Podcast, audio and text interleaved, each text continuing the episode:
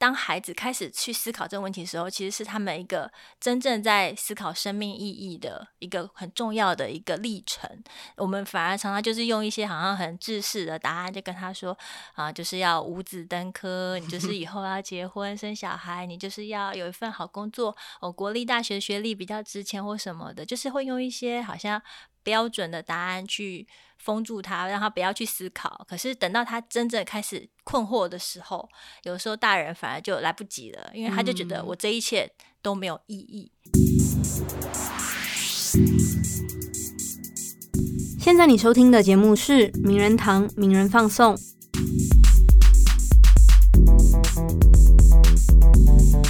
Hello，大家好，欢迎再次收听《名人堂名人放送》，我是新慧，我是柏松。今天我们一开始有一个消息要跟听友报告，就是我们最近名人放送上了 Apple Podcast 的首页哦，而且是瞩目新品哦。对，已经推出一年，结果现在才变瞩目新品。对啊，哇，也是感谢啦，点滴在心。那如果大家看到 Apple Podcast 看到。一点进去看到名人放送的话，也欢迎帮我们订阅，然后给我们五星评价哦。对，因为现在就应该是上首页的关系，所以排名一直在往上中。对，我们终于进前两百大了。对，我们就一开始开台的时候进过榜，然后后来就被那个冲刷到沙滩上。对对，也要感谢 Apple Park 带我们飞啊。对，所以可是后续还是要拜托各位听友们，如果你们有在听名人放送的话，多帮我们听几次，或是分享一下，看我们有没有机会再回到那个前一百名。没错，大家一起挺住。对，所以这一集呢，我们要来做一个一直以来名人放送的听众反应都蛮好的一个议题哦。什么议题？像是之前我们邀请过海苔熊来聊网络霸凌，是那后来又有再邀请到林秋芬医师来谈婚姻智商、伴侣智商，然后发现听友们对于这一块的话题的那个收听率都蛮突出的。然后再加上去年，不知道听友们记不记得，在年底的时候接连发生了很多起的校园轻生事件。然后那时候我们就有在想说，是不是有机会再来讨论一下这种心理健康啊，还有青少年自杀问题这件事情。其实，在去年的时候，我们就跟新会讨论到说，在事件发生当下，我们讨论说要不要就来开个题目，对，来找我们的作者上节目来聊聊这个议题，对。不过当下其实我们两个有一些反省啦，就有一些就是辩论，就觉得在事情发生的当下，其实很多媒体的做法，大家会希望说，那我们就能处理就好，我们就不要揭露，甚至是揭露地点啊，揭露是哪间学校啊，甚至揭露相关的更多详细资讯。对，大家都想要尽量淡化这件事，因为怕激起更多的模仿效应。嗯，那我们这时候如果再来开 podcast，再谈一样的题目，会不会反而就是让大家？更关注这件事情，也许你可以啊，把你想要分享的观念分享出去，但也可能让其他人感到更焦虑。对，所以我们当下想说，那好吧，我们先放暂缓一下好了。嗯，也许到二零二一有机会，我们就来好好聊聊这个题目。对，而且最近天气有好一点，大家可能心理状态也比较。那个对，真的，真的，真的。那我们今天邀请到的是谁呢？我们今天请到的是在名人堂长期撰写专栏的作者，以及同时是一位新普作家。我们邀请到的是曾立新，请立新跟听友们打个招呼。嗨，各位听友，大家好，我是曾立新，很高兴今天可以来名人堂。大家听到这个声音，有没有就觉得哇，我好像已经。得到疗愈了，对啊，因为我节目开始前，我还跟新会说，哇，我觉得心就是心理师或是念心理学相关专业的人，他们的特色都还蛮明显的，就是你好像看到他会觉得说很想跟他掏心掏肺掏起来。立新有同意这件事吗？嗯，我觉得其实是有的，哎，就是一方面可能本来天生的人格特质，就是可能有这样子的倾向，你才会选择这个工作。然后二方面是你进入这个专业训练之后，你会被训练到说你怎么去接应别人的一些回应，然后别人的话语，你就会开始又有一些专业的素养被训练出来，所以你才会觉得好像你普遍，如果你遇到心理师或者是一些精神科医师，其实他们。带给就是可能个案的感受，大致上都会很接近的。嗯，哇，有，所以听友可以放心的，我们这一集不会用太沉重，或是太严肃，或是太冷漠的角度去讨论这件事。那所以不知道立新是怎么看，就是去年接连发生的这几起校园轻生事件，它是去年才发生的现象吗？还是说其实这种青少年心理健康问题就一直以来都是蛮严重的呢？应该是说，其实如果根据全国自杀防治中心他们的统计资料的话，从一百零六年到一百零八年，全台湾自杀的粗死亡率其实是持平的，但只有青少年是在持续往上涨。那青少年他这边的定义是十五岁到二十四岁。那这一个，例如说以民国一百零七年到一百零八年这样的一个成长率是。高达二十六点八 percent，所以的确青少年的自杀死亡率是一直在往上走。那我也去查了一下，那是不是因为？青少年的真的是心理状况出了一些问题。嗯，那如果我们就根据健保局的统计资料好了，就是从一零六年到一零八年，精神科的青少年门诊和住院的人数来看的话，十五到二十四岁里面，他们从一开始的是十三万六千人，一百零六年是十三万六千，然后到了一百零八年已经变成十六万，等于每年都是大概以六趴、七趴、八趴的这样一个幅度一直在成长，所以。的确，如果从数据上来看的话，假设这些都还是有就医的，那更多可能是还没有就医、没有被治疗的孩子们。那其实的确，我们现在当代的青少年，他们真的是遇到了更多的心理上的挑战。那有很多人说，哎，是不是这些年轻人到底是发生什么事啊？那其实不只是台湾这样，美国、日本、韩国，其实。全世界普遍都已经遭遇到这样的一个状况，就是青少年的心理的一个危机吧，一直在不断的发生。那也有人推论说，会不会是跟网络的发达、讯息传播变得更快，然后还有社群媒体的运用，因为你可能会有一些嗯，大家互相造成的心理上的影响，那甚至模仿效应，还有就是这个时代他们在社会、经济、文化上，其实他们都遭遇到更高的挑战，然后他们有他们自己的包袱。所以其实它不是一个单一的因素，是整体来看，现在的孩子的确他们有一些不一样的困境，然后也造成他们心理上的问题。不过我觉得我会蛮正面看这些事，因为即便是当代社会的环境不同，或者说刚才已经提到社群媒体啦，或者是大家高竞争压力下，或者资本主义的更加发达之下，大家的心理压力更加大。可是会不会有另外一个？啊，原因是因为近年来大家越来越重视所谓的心理健康问题，所以让过去大家会可能家长觉得小孩这样说。不来熊熊这啦，或者是动不动就带去收金啊，或者怎么样，他会比较越来越重视所谓的心理健康专业或是精神专业门诊，然后说，嗯，小孩有状况，那我们就带去让医生看一看是怎么样结果。我个人好像会比较倾向，就是比较看是他对这个资讯越来越了解之后，越来越不会觉得这是一个见不得人或是怎么样的事，而愿意带小孩去看门诊，会有这样的转变吗？其实有的，就是博松提到这一个，其实也是的确哦，像近几年很多，特别是那个时候学龄儿童的话，大家就会去说，呃，过动症、学习力状况不佳。在过往以前，大家就觉得就是一个调皮的孩子，就是一个不乖的孩子。可是现在学校或是家长就开始对这个资讯的接收是越来越多了嘛，所以比较会知道说，哎，我的孩子可能不只是调皮不乖，他可能是真的出了一些状况，需要大人协助，然后可以带去就医。那的确这样的观念是有上来，那这是一个真的是很好的事情，就说大家对于一些心理疾。病有越来越多的认识，然后你就可以提早去发现，说我的孩子其实他是需要帮助的，然后而不是说等到他已经被抛到社会上，或者说丢到大学里面后，让他去自己想办法去寻求帮助，而是更早就可以去从事一些心理上的健康的照顾，然后还有教育。因为以前好像，比如说，当有这些呃校园内轻生事件发生的时候，会有一些舆论认为这是学生太脆弱。是草莓族、玻璃心这种什么玻璃世代这样的言论，但是也许像立新现在说的是，大家会开始对这件事比较有一个嗯客观的认识，就是说哦，我知道这可能是疾病啊，或者是一些心理上的问题，然后能够比较愿意去接受一些专业的协助，这样吗？嗯，对，其实是的，就是大家开始也会。一开始我觉得可能有些人也会觉得，就是说这些孩子是不是太脆弱了？就说，哎，我们那个年代怎么样怎样？对，大家都会拿自己以前是如何坚强，怎么样很有意志力，克服了眼前的困难。但是的确，我觉得不可同日而语啊。每个时代有每个时代自己的困境。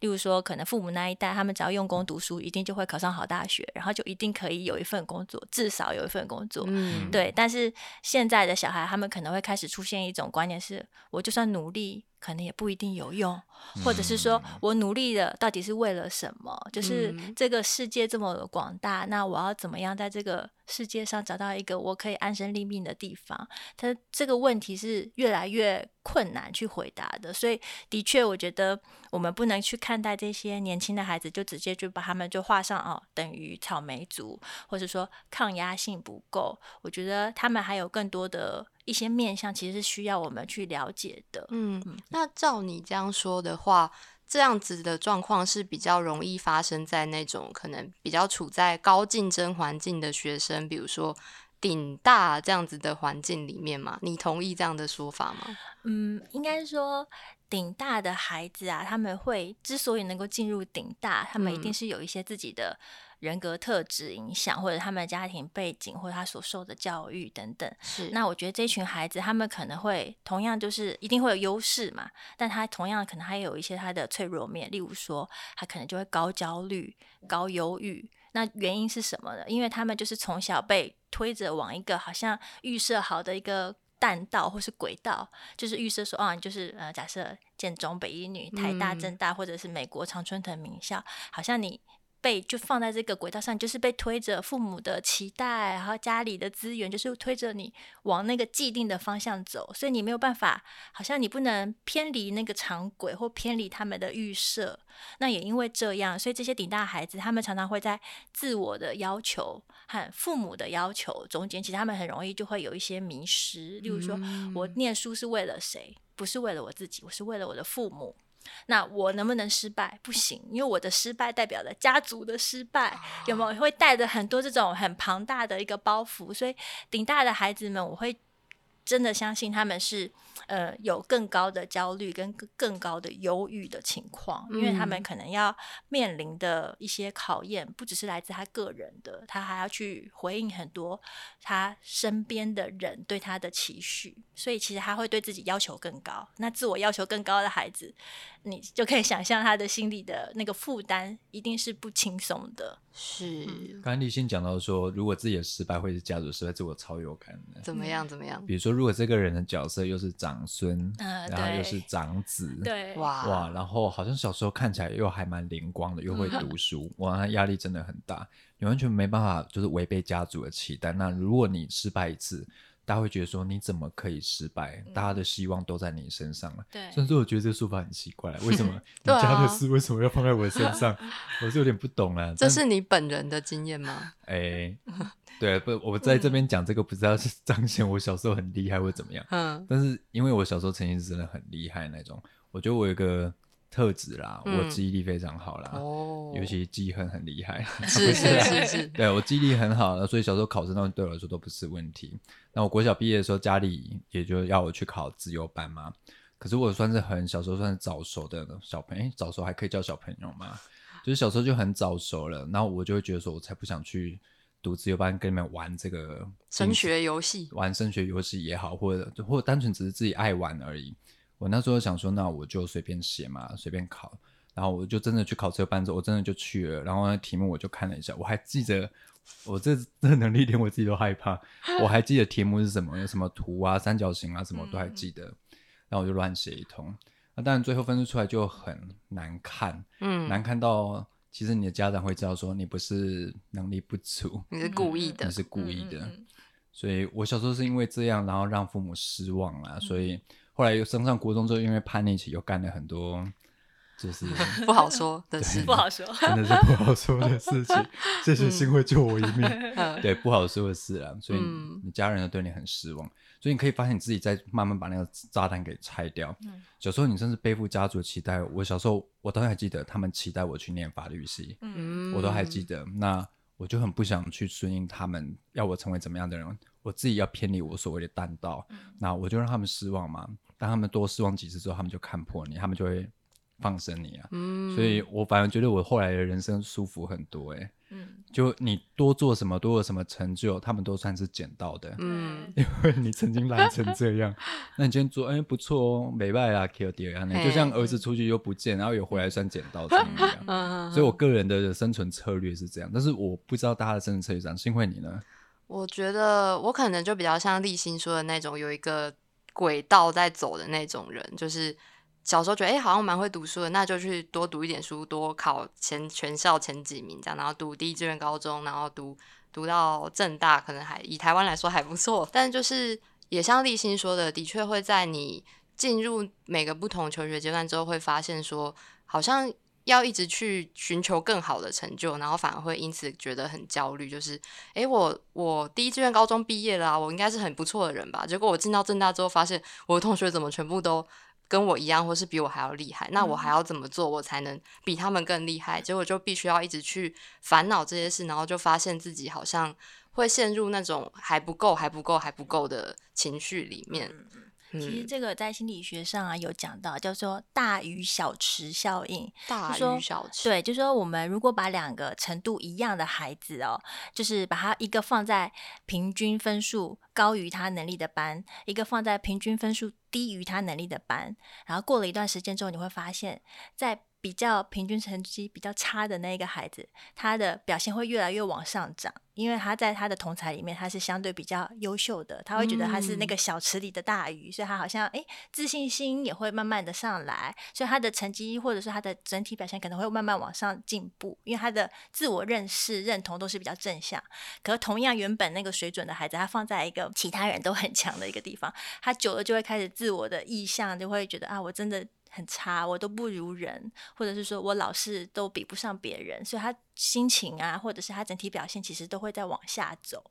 那可是这件事情呢，回到我们刚刚讲升学的这个弹道上来讲，它是一个不可避免的现象。举例来讲，刚刚新会有讲，就是例如说，国中我们好不容易从各各社区各地方的国中进到了北一女，好了，那你进了北一女，会发现哇，这群女生不但是个个会念书，然后不只是聪明。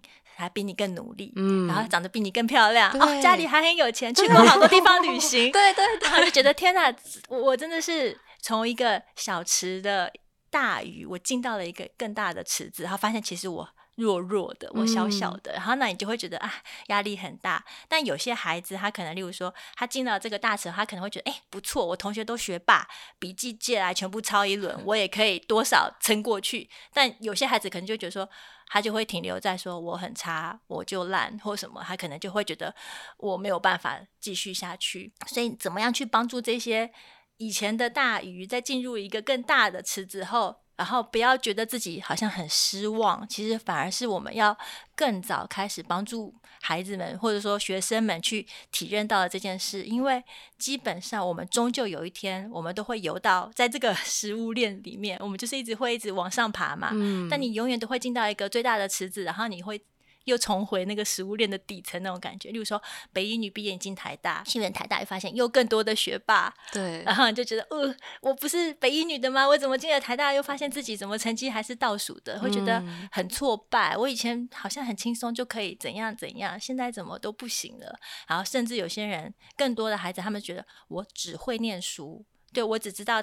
用成绩来定义我，可是进了台大或是其他的大学后，他可能是体育也很好，社团也很棒，然后我男朋友女朋友可能还很多，就是觉得 哇，他们怎么都那么厉害？那我只会念书，以前念书是我的金字招牌，我的强项。后来发现我只会念书，而且大家都跟我一样会念书。对，然后而且都比你更会念书，所以那个挫折感是绝对大的。所以再回到我们刚刚前面讲顶大的问题，我觉得的确顶大的孩子，就是因为他们在这个预设的弹道上，还有我们刚刚讲那个大鱼小池，你一直往上游，但是你终究会抵达一个你觉得你不是在。最顶尖，除非你当然是 天才型的那种，以后就是那种博士啊或者什么的。但是大部分的人其实都会最终一定就会面临到自己一个瓶颈嘛。那你怎么样去面对这样的一个状况？你是能够适应它、接受它，还是说你有没有办法让自己的心态去调整到一个最佳的状态，就变得很重要。那比如说像柏松刚刚那样的方式，我的生存策略不错吧？是一个方法吗？我刚才听你们在讲，其实。我今天在录这，我对自己很期待啦，嗯，因为我很想听听顶大都过着什么样的生活，哎，也不用讲的这么，但听起来你们生活很辛苦，真的压力很大，嗯，因为比如说刚刚立新有提到一个说身边同学学霸，像我就是那种会拿人家脾气来抄的人，而且我交作业就拿人家东西来抄，所以我的生存策略是蛮无赖的。但会不会这其实也是一种不错的求生方法？其实是啊，我我刚刚听博松这样讲，我反而觉得，其实因为你听起来真的是有资优的特质，而且你是有智慧，你不只是聪明，因为你可能在这么小的年纪，你就已经看破了这个陷阱，或者说这个人生的一个。无奈的，就是啊，为什么我都要往这个去走？你很早就看看破了这一个局吧。我到时候要被酸，说我故意讲自己很厉害。但我确实刚才一心有听讲到一段，我想到说，其实从国小、国中、高中以来，我常常有一个念头是，我不知道为什么我要读这些耶。嗯，我读这个是要干嘛？对。然后读这个之后，虽然说我长大之后觉得，哎，早年一些养养分可能会让你有一些知识上的成长。可是当时我会很困惑，会觉得说，我到底为什么会来到这个世界？我为什么要读这个？那我读这个以后，我又能干嘛？我会很迷惘啊。嗯，但我个人就是基于这种无赖的生存策略，就想说。啊，随便啦，反正到最后也都没有在读书啊，好像也没差这样，就自己那边想了老半天，就啊，你又没读书，跟那边想这些有的没的干嘛？嗯，不过我觉得这应该是每个青少年都会面对问题，不管是你是不是顶大，你是不是自由生，或者是你是像我一样的无赖的这种，你一定会很困惑，说为什么我要做这些？不是自己的事情啊。嗯，应该是说，其实这是每个人，就是不管你在生命中哪一个阶段，至终都会问自己的问题：我是谁？我从哪里来？然后我要往哪里去？我要成为什么样的人？那有些人思考这个问题比较早，他可能很年轻的时候就已经开始想这件事情了。那有些人可能已经到了中年才开始觉得啊，为什么我要在这个职场上啊？我每天就是 日复一日的，就是小白老鼠转那个轮子那种感觉，就是 它终究会是一个一直来敲打我们的一个问题。那我觉得一个很重要的是说，如果我们是。嗯，针对现在的年轻人或是孩子或学生们来讲的话，其实我们应该更早去启发他们去思考这件事情，然后而不是说当他有这个疑问的时候，我们就直接封住他，就说为什么要读书啊？读书以后才能赚大钱呢？对，我是为了你好，你以后为你好。对，然后当他思考说我为什么要赚大钱的时候，你就说啊，这样以后你才可以怎样怎样啊？你才会以后你长大会感谢我啊？对对，就是有的时候我们。当孩子开始去思考这个问题的时候，其实是他们一个真正在思考生命意义的一个很重要的一个历程。我们反而常常就是用一些好像很制式的答案，就跟他说啊，就是要五子登科，你就是以后要结婚生小孩，你就是要有一份好工作，哦，国立大学学历比较值钱或什么的，就是会用一些好像标准的答案去。封住他，让他不要去思考。可是等到他真正开始困惑的时候，有时候大人反而就来不及了，因为他就觉得我这一切都没有意义。当他失去了生命的意义的时候，那他怎么去活着？他怎么在这个世界上找到一个自己好像可以存在的一个地方？他就会很很困难。嗯，因为像可能大家在听到这些校园轻生事件的时候，也许背后的原因是非常复杂，我们也无法用说课业压力、人际关系或者什么来直接的去解释这些事情。但也许他们真的就是在面对到这些问题没有办法被回答，或是他可能也没有力气去找答案的时候，他就会选择要不再面对了。嗯，那。嗯，因为我们今天做这一集，可能也是想要去让大家更理解为什么会有这样子的事情发生吧。就是可能大家也会在遇到这些事情的时候，比如说校园内有同学他们选择结束自己的生命了，那就会有人开始说：那为什么他身边人都没有早点发现呢？你怎么可能？你是他朋友，你怎么会不知道他想自杀？或者是说，那当这个同学又真的是放出一些讯息的时候，又会有人来说。啊，会讲出来的人都不是真的想死啦，他只是在讨拍这样。那到底为什么我们的社会好像不太会不知道怎么去面对这样子的事情？是因为我们的情绪教育有不足的地方吗？还是说真的要自杀的人，他们本来就不太会透露出什么征兆？诶，这个我想要再补充。比如说我在青少年的时候，相信大家青少年阶段班上应该都会有一些比较忧郁的同学，嗯，然后比较内向、比较不说话同学。我还记得很清楚哦。通常我们的同才会说一句话，叫做“他在无病呻吟啦”，哦，然后觉得这样开才可以讨拍啦，女生才会喜欢他啦，嗯嗯，还会有这种说法，所以。像面对这样的状况的时候，我们应该怎么去处理，或是去面对？对，我觉得这个题目要分两个层次来讲。第一个是说，就是我们在对心理健康的这样一个认识其实是不够的。然后第二个层次才是来讲说。我们怎么去侦测这些可能有忧郁或自杀人他的讯号？那我们应该怎么回应？嗯，那我先讲前面。我觉得我们目前台湾在整个情绪教育或是心理健康的资讯教育上面，其实都还是很欠缺的。就说虽然开始大家强调 EQ，但是 EQ 教育现在到底在我们一零八课纲，在我们最新的课纲哪哪一条啊？但是大家。还是不知道的。然后，那到底是在哪一个科目里面有去教孩子们怎么去，例如说认识情绪？好了，先认识哦，什么是生气，什么是难过，什么是沮丧？你要先认识，接着你要去觉察。我要知道我现在这种感觉叫做生气。啊，那我怎么去表达？例如说生气，有些人会摔东西，有些人会想要大叫。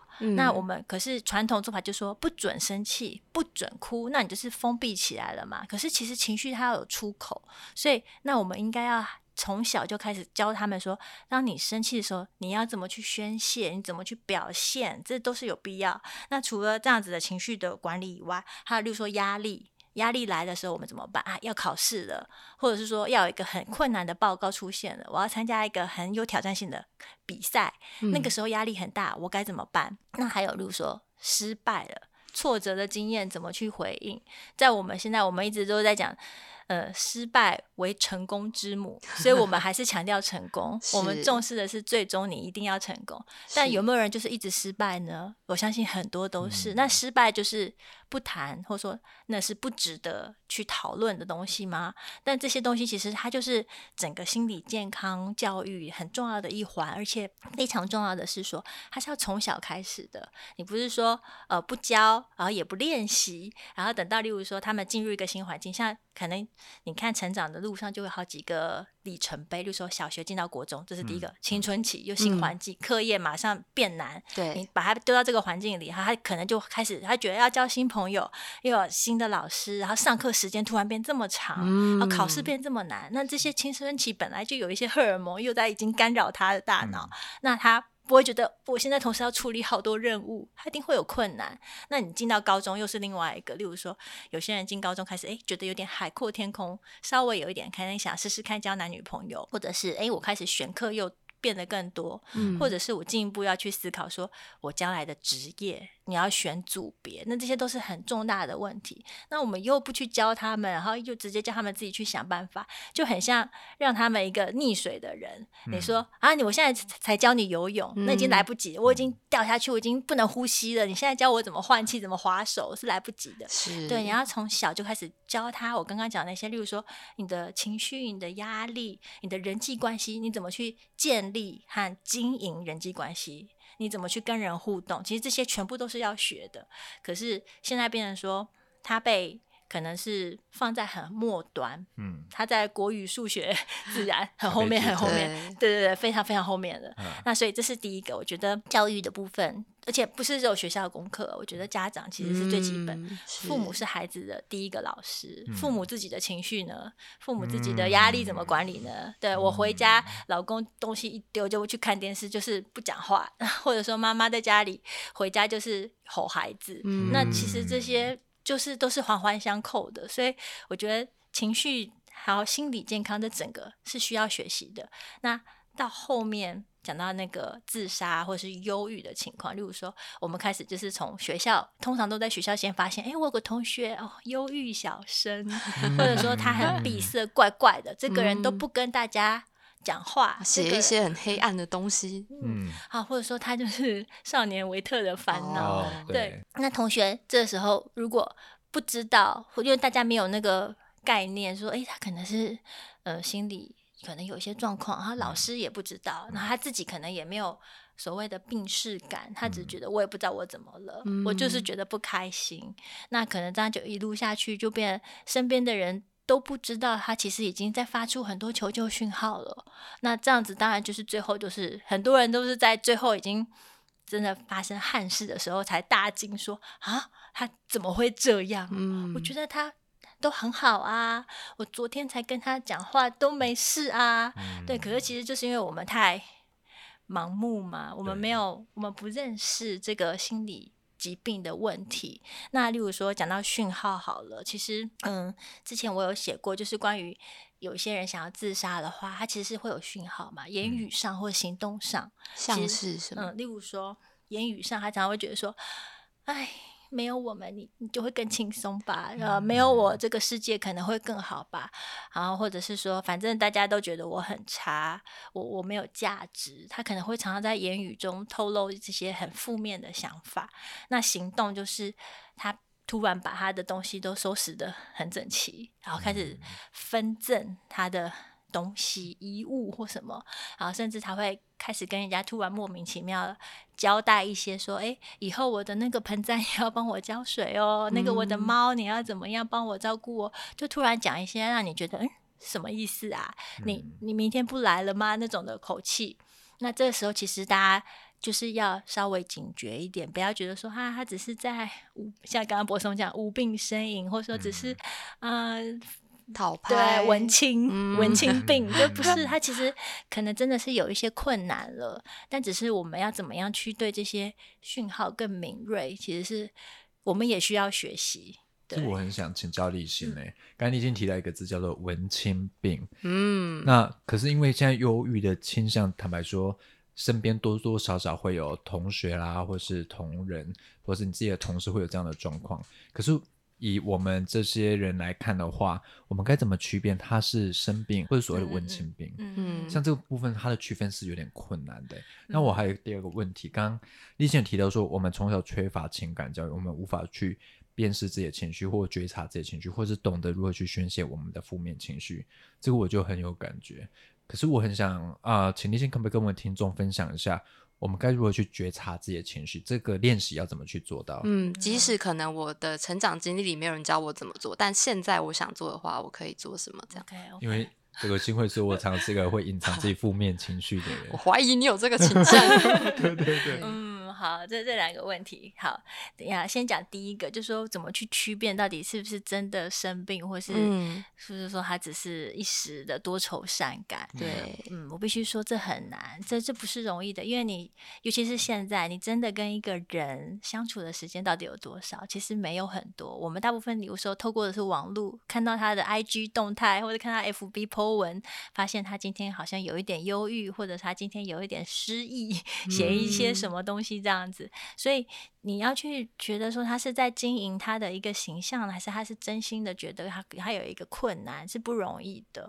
但如果我觉得还是面对面，就是你真的是跟他有相处面对面的机会的时候，还是最比较有效能够去侦测。那所以一定是家人或者是同事、同学，每天都有机会相处碰面的，你就可以。你真的其实就比较能够感觉得出来说，他真的状况哎，是不是怪怪的，或者是他的能量很低了？就是他会很明显的有一些症状会出现。因为如果说有些只是忧郁的情绪，那只是一个 mood，只是情绪，他可能例如说天气最近下了一个月的雨，然后一直下到又这么冷，这种是 一种情绪，它就是忧郁的情绪而已。它但它是会过去的，会有雨过天晴的一天。然后而且有些是还甚至。那个对象很明确，例如说我男朋友已读不回我好几天，然后他一个很明确的忧郁的那个对象性。可是如果是忧郁症的话，他有些是没有原因的，我也不知道我怎么，我就是不能笑了，不能喜乐，没有失去喜乐的那种感觉。然后第二就是我失去兴趣了，我以前很爱打电动，我现在连拿起来开机都。我好没办法，我以前很喜欢看漫画，我现在一点都不想碰。这这是两个是忧郁症的最重要的指标。那接着你可以观察，就是说他的饮食，他的食欲有没有变多变少，也会有影响。还有他在短期内突然暴瘦，这个你可能哎觉得哎你最近变瘦了，然后或者说睡眠睡很多或睡很少。也会有变化，所以这些是不能假装的嘛？对，就是说他是身体上就立刻会反应出来，然后他还会有无精打采，就整个就是没有能量、没有力气，什么事情都不会做，然后反应也会变迟缓、变慢，注意力也会受影响，对，涣散，不太能专注。例如说，假设是同事好，就会发现你最近怎么一直出错，然后那个报表怎么数字老是搞错啊？刚交代的事情，下一秒就忘记。对，他会说：“哎，你刚刚说什么？”他好像突然。神游向外了，就是他会专注力也会被影响，然后他没有办法集中精神，那他可能整个人都就开始变得比较迟缓，然后没精打采，这些其实是还蛮明显。我觉得不是我们刚刚讲那种，好像只是有一点。嗯，多愁善感会出现的。那当然，最后一个就是讲到他真的会有自杀的意念，或是自杀的行动，或自伤的行为。这些就是你的确是可以感觉得到。如果他在谈论的话，或者是说还有一些表现出来，嗯嗯，就有一些指标是可以去参考的。通常会有这样的状况出现，那有看到的时候就应该要有所警觉。对，我觉得刚刚讲的很详细，哎，就是提。提供了很多你去检验的方法这是一个方法论的方式。对对对。